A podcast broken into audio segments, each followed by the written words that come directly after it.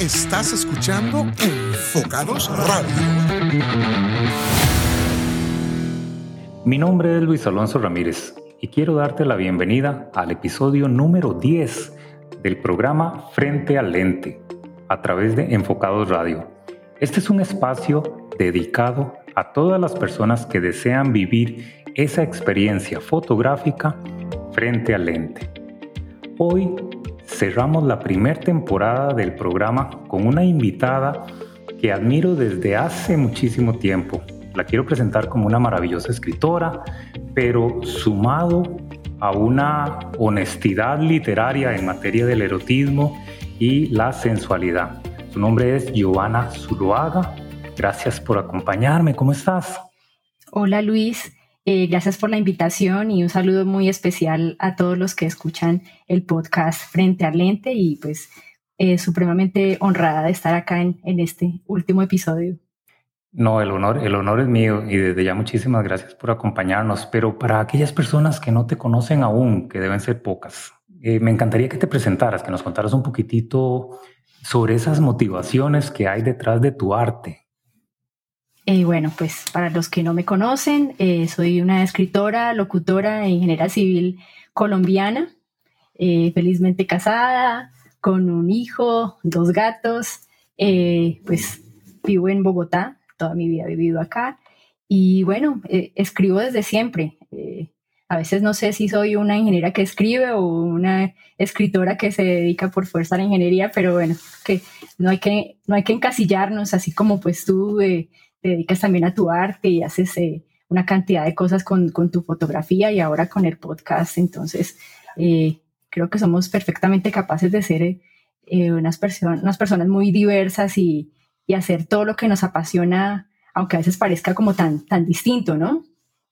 Claro, claro. Y yo siento también que llega un momento en nuestras vidas en donde nos encontramos, ya sea por casualidad o porque siempre lo hemos ido cultivando, ese sentido por la parte emocional. Nuestra vida, al final de cuentas, son sentimientos, nuestra vida son emociones. Y qué lindo cuando podemos hacer de, de nuestra pasión un aporte, una forma de desahogarnos, una forma de ventilar esos pensamientos y abrir ese espacio para que nos conozcan a través de lo que generamos, ¿no? Así es, es como, eh, bueno, eh, el arte es también una manera de, eh, bueno, de comunicarnos, de exorcizar los demonios, eh, de pronto de dar a, conocer eh, indirectamente cosas que tenemos por dentro y a la vez de poder ayudar a otras personas, no solo pues de llegar a mucha gente, sino que la gente se identifica a través de lo que hacemos, ¿no? De pronto a, través de algún escrito que digan, mira, eso que tú escribiste me, me está pasando, eso me ayudó mucho, bueno, una cantidad de cosas, entonces es, es algo muy, muy bonito. Sí, y hay algo también que a mí me encanta cuando, eh, cuando leí, leí tu, tu primer libro eh, y me conecté de, de, forma inmediata fue la forma en cómo hay un sentido detrás de cada uno de tus, de tus textos eh, por, por, expresar o por más bien por liberar esas emociones que muchas veces se reprimen, ¿verdad? Y ahí me identifiqué por el hecho de que detrás de mi fotografía también hay una intención similar hay una intención de tratar de ayudar y tratar de hacer ver a, las personas de que no hay nada de malo en expresarse, en expresar sus emociones y en despreocuparse por lo que las demás personas puedan pensar. Así es. Eh, ahora que pues mencionas mi, mi primer libro, eh, Los pecados de Victoria, pues que, que ha llegado a, a, mucha gente, eh, pues me han escrito y me han preguntado, oye, yo pensaba que ese libro era eh, completamente erótico. Entonces es, como que algo que llama mucho la atención.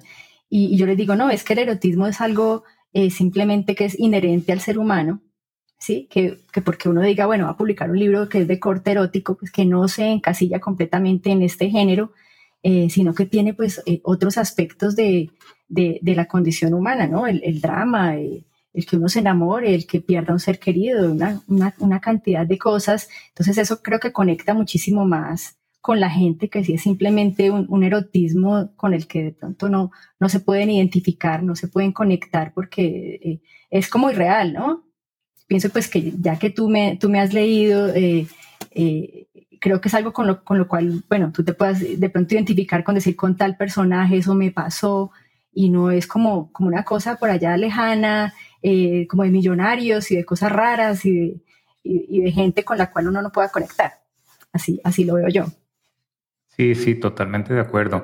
Ahora, en torno al tema que nos, que nos tiene acá platicando, los tabúes sexuales, Giovanna, ¿consideras que aún en estos tiempos donde donde si bien es cierto muchas barreras se han abierto, siguen existiendo esos, esos grilletes sociales, les llamo yo, a estos tabúes sexuales. ¿Consideras que aún siguen existiendo eh, a pesar de todo lo que la sociedad eh, en teoría ha evolucionado? Uy, sí, completamente. Y es, y es una cantidad de, tabúes alrededor de, de, una cantidad de cosas. Eh, temas, por ejemplo, como, bueno, no sé, la masturbación, los juguetes sexuales, eh, las películas eh, eróticas, los libros eróticos, hay una cantidad de mitos alrededor de todo esto. Eh, por ejemplo, que he leído hace poco que dice, no, es que yo como mujer si utilizo mucho mi juguete, entonces puedo perder sensibilidad. O, o, en el hombre, no, es que si mi pareja tiene un juguete, entonces es porque ya no quiere estar conmigo. O que a las mujeres no les gusta el porno, por ejemplo. O que si leen erotismo o escriben erotismo, entonces eh, la persona es una aberrada. Y, o que, bueno, que con la masturbación, entonces, bueno, como, una cantidad de velos alrededor de eso, no sé, que uno de chiquito, sobre todo a los hombres, le decía, no, es que si se masturba mucho, entonces le van a salir pelos en las manos. O sea, una cantidad de mitos, de cosas raras. Yo no sé si en tu país es igual, pero acá son unas cosas, no sé si es por la religión, eh, no sé si eh, es porque, bueno, no sé, eh, por lo menos acá que estamos en un país tan montañoso, en ciudades como tan encerradas, donde, donde todo es como un misterio, donde, ay, no, qué pena, pero, pero, pero la intimidad pueden pasar una cantidad de cosas. Entonces, sí, o sea, los tabúes están y, seguirán estando. ¿Y, y, cuáles crees, Giovanna, cuáles crees de todos los tabúes sexuales, por lo menos, o, estos que mencionas a tu criterio, que son los, los más recurrentes o, o de qué forma directa o indirecta, más limitan a la mujer en su intención de disfrutar su propia sensualidad. Mm, pues creería yo que todo, todo lo que se refiere a la, sexualidad femenina, como por ejemplo están los juguetes, eh, los juegos de, roles o juegos en pareja, que de pronto la mujer le proponga a su pareja, ay, probemos tal cosa, entonces de, de pronto el, el, hombre que es muy machista dirá, ay, pero usted dónde está aprendiendo, eh, usted de dónde saca esas ideas, o, o como alguna vez le dije a un amigo, ay, ¿por qué no le regala tal juguete a, su esposa para que de pronto vive en la pasión, la llama y dijo, no, no, no, eso a mi esposa no, eso mejor se lo compra a una amiga. Esa fue como la, la respuesta. Es como si... sí. entonces es como si tuviera a la esposa en un, en un pedestal, pero, pero de, algo de, mala manera. Entonces prefiere regalárselo a la amiga y pasar un buen rato con la amiga, como que la que sí ve de pronto para hacer ese tipo de cosas, y, y con la esposa no. Entonces, eh, yo creo que eso, alrededor de la pareja está todo eso, o el, tema de los, de los juegos de roles que comentaba hace un rato, que también a otra amiga le decía, oye, ¿y por qué con tu pareja no, no juegan a que se, pues no sé, se imaginan que son tal y tal persona, diferentes a los que son y, ay, no, que le daba pena, eh, que pronto, eh, no sé, que si se disfrazaba le daba risa. Y entonces, pues, lo último que supe es que el matrimonio se le acabó. entonces es como ese miedo, sí, a probar cosas nuevas por el temor al que dirá el otro y el, pues, también cómo me voy a sentir yo. Entonces, pues, hay cosas que no son para todos. Están no queriendo decir, no, pues, vuélvanse locos y, no, pues, el repertorio ahí de, de látigos y el cuarto rojo del placer como el 50 sombras de Grey, no, pero, pero sí, eh, como quitar ese velo un poco alrededor de todos esos mitos y y, probar de pronto lo, lo, que pueda ser bueno para uno, ¿no? Uno como persona y como, y como pareja y no, y no limitarse, ¿no? no resignarse ni conformarse. Yo siento que también algo que complica demasiado y en el momento que tratamos de ayudar a aquellas personas que tienen esa intención, pero quizás no se atreven o no encuentran la manera de hacerlo, eh, son esos, esos mitos y esas creencias limitantes que han existido durante tanto tiempo. Por ejemplo, vos me decís, sí, esta esposa que está en un pedestal, pero que jamás va a recibir entonces una iniciativa tan linda de parte de su esposo, porque él prefiere compartirla con alguien más, entonces ¿ella qué hace? O sea, ¿qué puede hacer entonces para disfrutar su sexualidad si no cuenta con el apoyo de su pareja, si su esposo está anuente a vivir ese tipo de, de placeres, pero con otra persona? O sea, no los cuestiona, pero con su esposa no. Entonces, ¿qué podemos hacer para ayudar a que esa esposa se libere y no se quede simplemente con ese grillete atándole?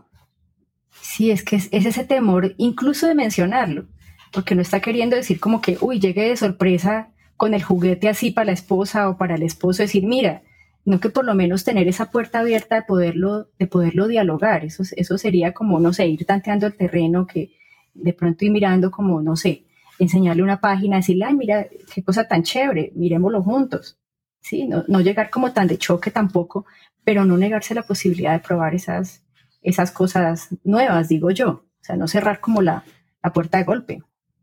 ¿Y será que esas personas que, quizás chocan con pared cuando su pareja no les apoya, eh, deberían buscar tal vez alternativas en donde sean ellas mismas las que, las que busquen mecanismos de simplemente eh, vivir su sexualidad de manera plena sin depender de nadie más? ¿Sería esa quizás alguna alternativa?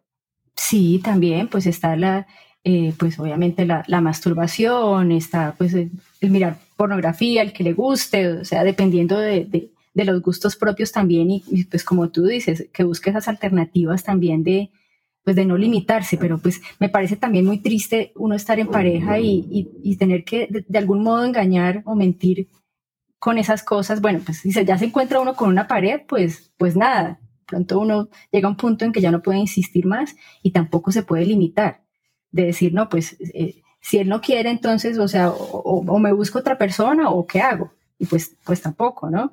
Entonces, pues digo yo, siempre hay alternativas. Si no se pudo a través del diálogo, pues por lo menos eh, eh, uno mismo buscar qué, qué puede ayudarle o servirse para su propio, su propio placer, ¿no? Claro, totalmente de acuerdo. inclusive también para aquellas mujeres que no necesariamente cuentan con, con, una pareja con la que puedan compartir, pero que eso no debería privarles de, poder vivir este tipo de experiencias, que también eso es un mito que me parece que, hasta cierto punto se convierte en tabú fuerte, el hecho de que, de que hay ciertos placeres que solos pueden disfrutar y que eso también la sociedad cuestiona. Entonces, eh, antes de ser cuestionado por la gente o ser cuestionado por la sociedad o que mi misma eh, moral eh, me, esté susurrando al oído, que no estoy haciendo eh, las cosas bien, hace que, muchos de, esas, de esos placeres pues también queden en, el baúl, ¿verdad?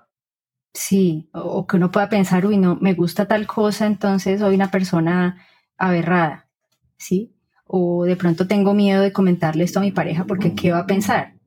Y hay cosas que simplemente pueden ser eh, fantasías, no necesariamente se tienen que llevar al plano real.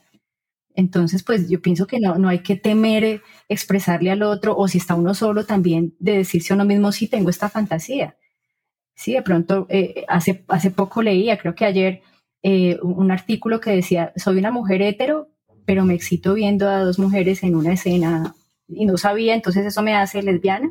No necesariamente y no hay que uno pues, sentirse mal ni, ni sentirse uno aberrado porque tenga ciertos gustos o porque descubra ciertos gustos o cosas eh, por el camino. Igual, pues no somos los mismos que éramos hace un año, entonces pues eh, siempre ese, ir redescubriéndonos y saber qué nos gusta, eh, siempre estar como en esa búsqueda de, no sé, de crecer y de estar felices y plenos, eso me parece espectacular. Sí, y, es algo hermoso también, Giovanna, mira, te confieso que eh, eh, como fotógrafo, muchos de mis clientes me, han contado que se llega a cierta etapa de madurez en donde la mujer logra dejar atrás todas esas, eh, todos esos pensamientos limitantes y llegan a un nivel de vida en donde lo que quieren es recompensarse con experiencias para sí mismas, porque hay un sentimiento de que han dedicado muchísimo de su vida a los demás, a las personas cercanas, a las personas que tienen alrededor, pero llega una etapa en sus vidas en donde eh, se sienten urgidas por recuperar eh, esos espacios para sí mismas, para ser, para sentir, para, para experimentar.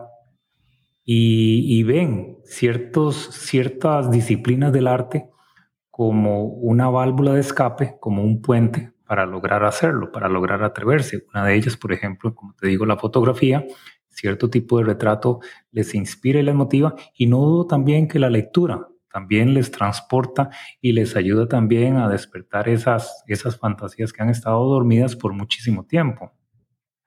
Sí, eso, yo vi que hace poco tú, tú tenías como un proyecto para, como para empoderar a la mujer a través de la, de la fotografía, eso me pareció bellísimo.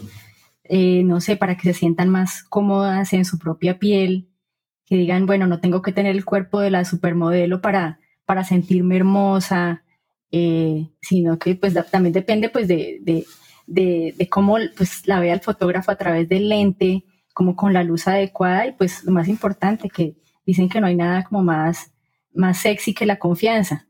Entonces yo creo que en el momento en que se sientan cómodas y que digan, no, eh, eh, soy bonita, no importa el, rollo ni la vaina, como tantas cosas que están ahora de moda que las mujeres reales, pues yo creo que pues todas somos reales, incluso las, las modelos eh, más delgadas también son mujeres reales, hasta las plus size también son mujeres reales. Entonces lo importante es sentirse uno cómodo en su propia piel y, llenarse de, de, valor y decir, sí, me gusta hacer esto por mí, lo mismo de, de lo de la literatura erótica, decir, sí, eh, leo erotismo y, no pasa nada, y me gusta y me siento cómoda haciendo eso. Maravilloso, maravilloso. Giovanna, el, el indudable dominio de las palabras, eh, yo creo que vos lo complementas con un criterio también muy, muy delicado en materia visual. O sea, las fotos que más te han gustado de mi portafolio son aquellas que denotan no solo un evidente erotismo, sino que también ese poder liberador que tanto promovemos en la mujer. ¿Me equivoco? Sí, sí, es cierto. Yo creo que pues tú lo notas también de acuerdo a, cómo reacciona tu público ante eso y que se sientan como liberadas, que no diga, ay, esta mujer tan, tan bonita y no es una, es una mujer como normal, como que me identifico con ella, la veo como tan, podría hasta ser yo. Uno dice, ay, la próxima vez hasta me animo y hago eso, hago eso yo misma también, ¿sí? de poder llegar a ese punto. Sí, lo que en alguna ocasión sí tuve una, una sesión de esas de boudoir y al principio no, qué incomodidad y, y como que no, que gire, que haga, que quítese, que destapese. Y yo decía, no, no, no, yo, ¿en qué me metí? Pero a medida que, pues, que avanzaba, que como que me sentía más cómoda, yo dije, esto, esto está, está como bonito cuando uno ve el resultado, uno dice, esa soy yo, esa soy yo. Entonces, como que en esas donde uno se ve más tranquilo, más sonriente, más relajado, a cuando está de pronto así temeroso, cubriéndose, es, no sé, creo que el resultado es, mucho más especial. Yo creo que también es normal en toda experiencia nueva y es parte del ser humano el, el sentirse un poco ansioso ante lo desconocido. Pero si hay motivaciones detrás más fuertes o entendemos precisamente esas motivaciones, el, simplemente, el simple hecho de reconocerlas eh, hace que, logremos superar eh, ese miedo hacia, hacia lo desconocido, ¿no? Aventurarnos, atrevernos y después eh, complacernos con el resultado, como vos decís, que al final de cuentas es lo más importante. Sí, como, como darnos ese gusto, como, como también dicen que, que si que a uno le da miedito hacer algo, es que por ahí es el camino. Dice, inténtelo porque es que si, si no le da miedo, es que entonces, entonces mejor dude, porque el miedo es indicio de que, de que de pronto las cosas pueden salir bien. Exacto, exacto, me encanta, me encanta esa forma de pensar. Voy a, voy a atreverme, Joana, si te parece, a utilizar algunos fragmentos que me encantan, algunos fragmentos que he recopilado de tus escritos, para recalcar eh, cómo el arte se puede convertir en un medio para explorar eh, las más intensas emociones. Eh, leo, leo textual, Giovanna, y, después te, te, comento un poquito lo que hay detrás del fragmento y lo que me motivó. Leo textual. Me gustaba desnudarme y disfrutar del roce de las sábanas contra mi piel, o jugar sobre la cama en ropa interior, posando para un fotógrafo invisible. Yo me pregunto, ¿puede ser la fotografía entonces un pretexto para, para vivir plenamente esas experiencias que mereces y, explorar esas emociones que, le damos la espalda generalmente, o sea, tal cual lo, lo mencionas en este fragmento? Sí, totalmente. Yo pienso que a, través de la fotografía, pues como arte, eh, podemos, no sé, de pronto me atrevería yo a decir que casi como representar un personaje o sacar como esas eh, miles de versiones que podemos tener dentro de nosotros mismos y decir, bueno, hoy, hoy quién voy a ser, hoy quién me voy a atrever a ser y pues permitir, pues si el, si el fotógrafo es muy bueno, así como tú lo eres, pues lo que ah, puedo ver a través de lo que, de lo que publicas, eh, si el fotógrafo es muy bueno, así como tú, pues lograr captar como esa, esa esencia de esas miles de versiones y, y hacer que la, que la persona brille, que saque como lo, lo mejor que tiene adentro y proyecte eh, algo mucho mejor de lo que se ve a simple vista. Coincidimos, coincidimos 100%. Leo otro fragmento. Dice, tócate, ámate, siéntete, nada como hacerte el amor, disfrutarte. Después arréglate para ti misma, maquíllate si quieres o sal con la cara lavada para que el mundo te vea, hermosa al natural, con esa pincelada de rubor que te da el placer.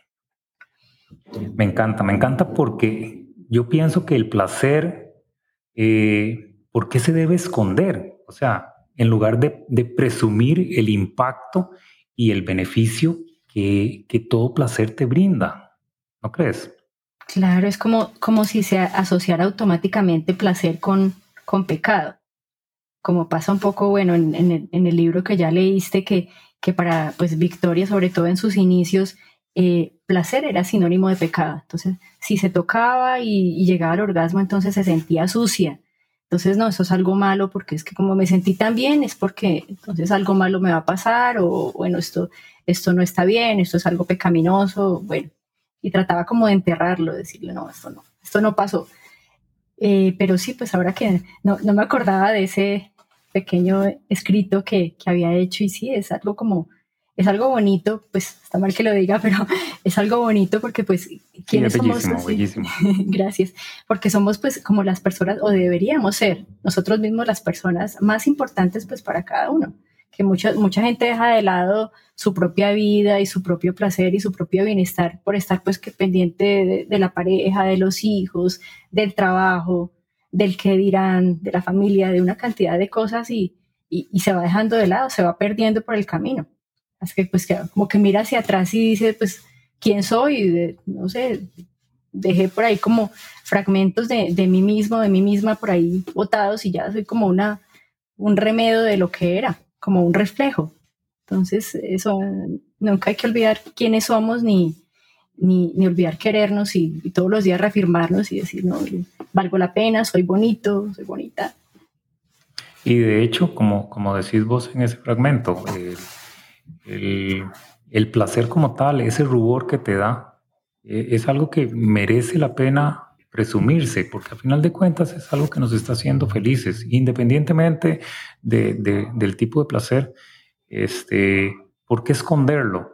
Si bien es cierto, puede ser que eh, decidas eh, que hay elementos de tu vida pues que quieres guardarlos para, para, para vos misma, pues hay otros elementos que se notan y hay otros elementos que no deben por qué avergonzarte. Si bien es cierto, muchas de las facetas de nuestra vida nos hemos acostumbrado a compartirlas en medios, en redes sociales y demás, pero hay todo un entorno de vida muy íntimo, muy personal, que ahí se puede quedar y que el hecho que lo disfrutes y que ahí permanezca no quiere decir que, que no tengas por qué no disfrutarlo, si no es algo que no quieras compartir.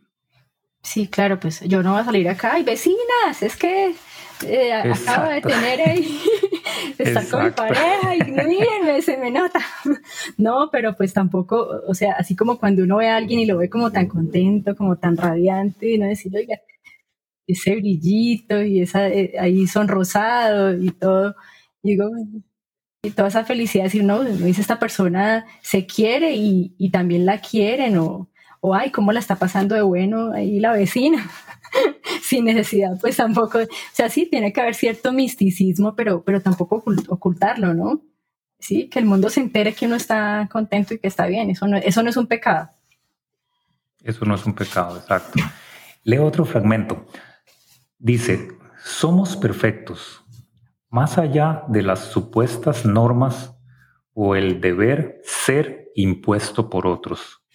Llevamos a cuestas marcas, cicatrices y heridas que en lugar de afearnos, nos vuelven fuertes, nos definen.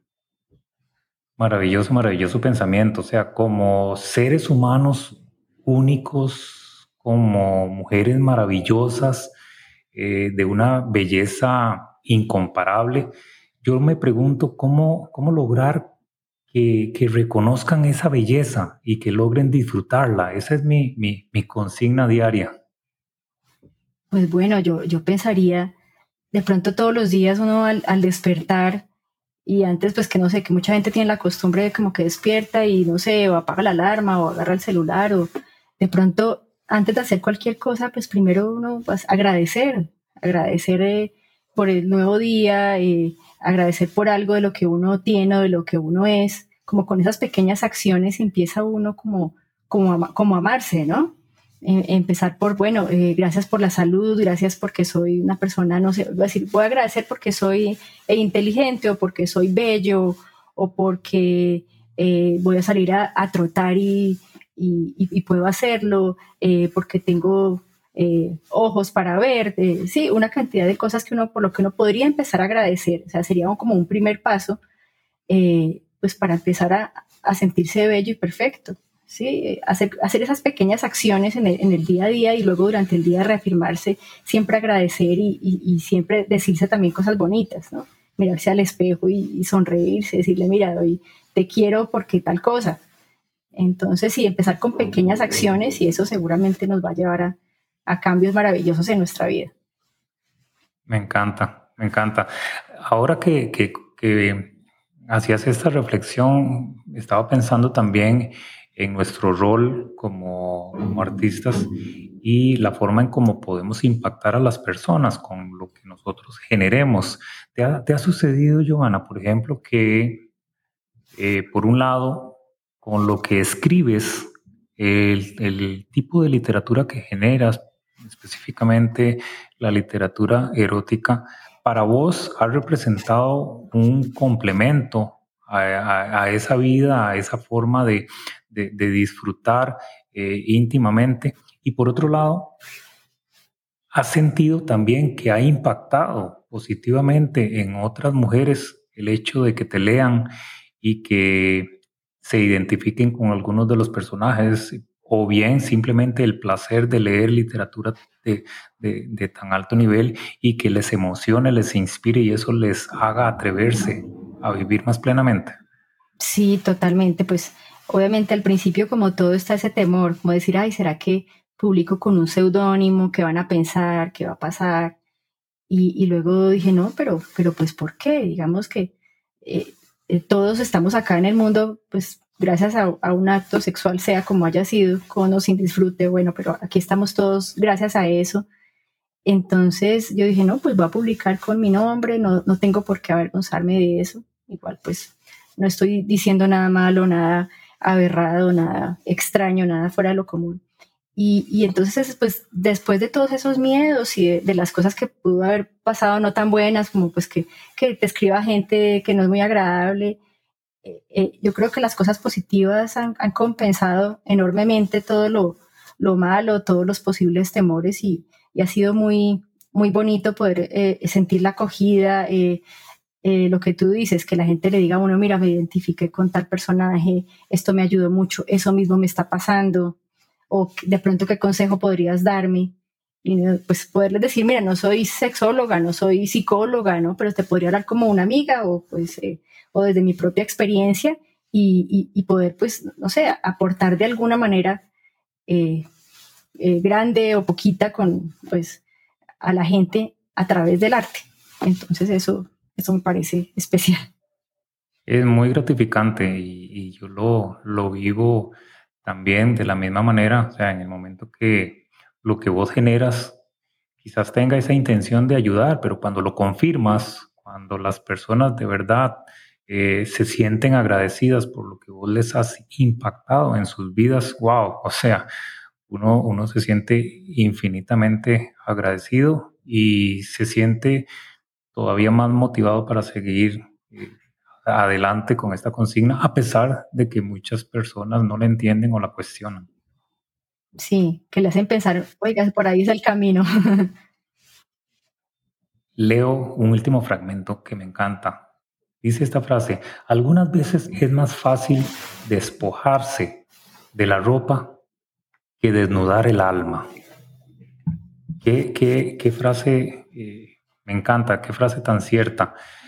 Joana, para terminar con esta frase, regálale un consejo a todas esas mujeres que se cuestionan aún sobre cómo disfrutar su cuerpo, pero principalmente y lo más importante, cómo lograr desnudar su alma frente al lente. Un consejo que les puedo dar es quiéranse mucho. O sea, a pesar de, todas esas marcas y heridas que eh, pueden ser físicas o pueden ser también eh, psicológicas, que a veces son las más difíciles de, curar, eh, quererse uno mucho. Y eso no se da de la noche a la mañana, eso hay que, es, todo un proceso que es, pues, es paso a paso, es, puede ser doloroso, pero también es, es muy bonito. Entonces, eh, reafírmense todo ese amor, eh, pueden tener, no sé, llevar una agenda y escribir ahí todos los pensamientos y las cosas que se les ocurra, eh, siempre eh, ponerse propósitos, metas, cosas que puedo llevar a cabo en el, corto, mediano y largo plazo, y siempre todo en beneficio de uno mismo. Entonces ese es el, el consejo que les podría dar. Maravilloso consejo, de verdad. Y antes de despedirnos, Giovanna, me encantaría que nos contaras un poquito acerca de tus libros. O sea, yo como te decía al inicio, eh, yo desde que leí Los pecados de Victoria me fascinó, pero eh, contanos un poquito acerca de tus proyectos, del libro que acabas de lanzar, si no me equivoco. Contanos un poquito sobre eso. Eh, sí, en diciembre salió un nuevo libro, La vendedora de besos, publicado por una editorial española. Yo dije, bueno, a ver cómo me va por fuera de, del país, porque el primero había sido publicado con una editorial colombiana, entonces siempre, siempre pues uno como el ser humano es curioso y siempre quiere estar haciendo cosas diferentes, entonces decidí por fuera, entonces pues este libro es, es muy bonito, es, es muy desgarrador también, sí, este, este se aleja un poquito de lo que fue Los Pecados, no es un libro eh, erótico, no, es como, es un, más un libro que, que refleja eh, las historias de vida de tres mujeres, enmarcadas en medio de, la violencia, pues tanto la que se vive y se ha vivido siempre en nuestro país tradicionalmente, como la que se ve de, puertas hacia adentro. ¿sí? La violencia de género y también eh, la violencia de, uno mismo hacia uno mismo. ¿sí? Cuando uno se maltrata, cuando uno se, se dice cosas feas, cuando uno dice no me merezco nada, eso también es violencia. Entonces toco como todos estos tipos de, violencia y también cómo se entrelaza la, vida de estas tres mujeres, eh, cada una contada en, primera persona a lo largo del libro. Ese es el, otro libro que tengo publicado y pues otro libro que terminé y que ya está en, proceso de, publicación, que saldrá el próximo año, que ese sí ya es de corte juvenil. Pensé que te identificaba muchísimo con el género erótico y que por ahí iba más que todo tu producción literaria. Eh, sí, pues eh, este segundo libro, La vendedora de besos, también tiene mucho eh, erotismo y también tiene muchos pasajes sexuales que son incluso difíciles de leer. Sí, o sea, tiene como... Se, se, describen ciertas escenas que no son, o sea, son sexuales pero no eróticas. Entiendo. Entonces, sí, y, pero sí, digamos que no, me identifico como escritora, más no exclusivamente escritora de, de erotismo porque pues no hay que limitarnos, hay que ver siempre a dónde, a dónde más podemos llegar. Totalmente de acuerdo. Y a todos les recomiendo los libros de, de Giovanna porque son excelentes. En este caso que, soy testigo de haber leído Los pecados de Victoria, a mí me encantó. Eh, realmente se conecta uno con, con, la historia Y, yo creo que ahí es donde está la clave, que a final de cuentas eh, sean, como decíamos, un, escape emocional para quien eh, se da el ratito de, de apreciar toda disciplina artística. Joana, sumamente agradecido con vos, de verdad, por haber sacado el ratito, eh, por haberme permitido conocerte así a la distancia y declararte nuevamente mi admiración por el trabajo que realizas y eh, abrirte las puertas para, para que en cualquier momento también podamos seguir compartiendo eh, nuestras disciplinas artísticas y, ¿por qué no?, integrándolas de alguna manera. No, a ti, Luis, muchísimas gracias. Eh, el cariño y la admiración es mutua y de verdad supremamente agradecida por la invitación a tu podcast y espero que los que nos hayan escuchado les haya gustado mucho lo, lo que escucharon. Recordarles también a los que nos escucharon que hoy finalizamos la primera temporada agradeciendo de corazón todo su apoyo, pero este mismo mes arrancamos la segunda temporada gracias a la aceptación que ha tenido por dicha este podcast.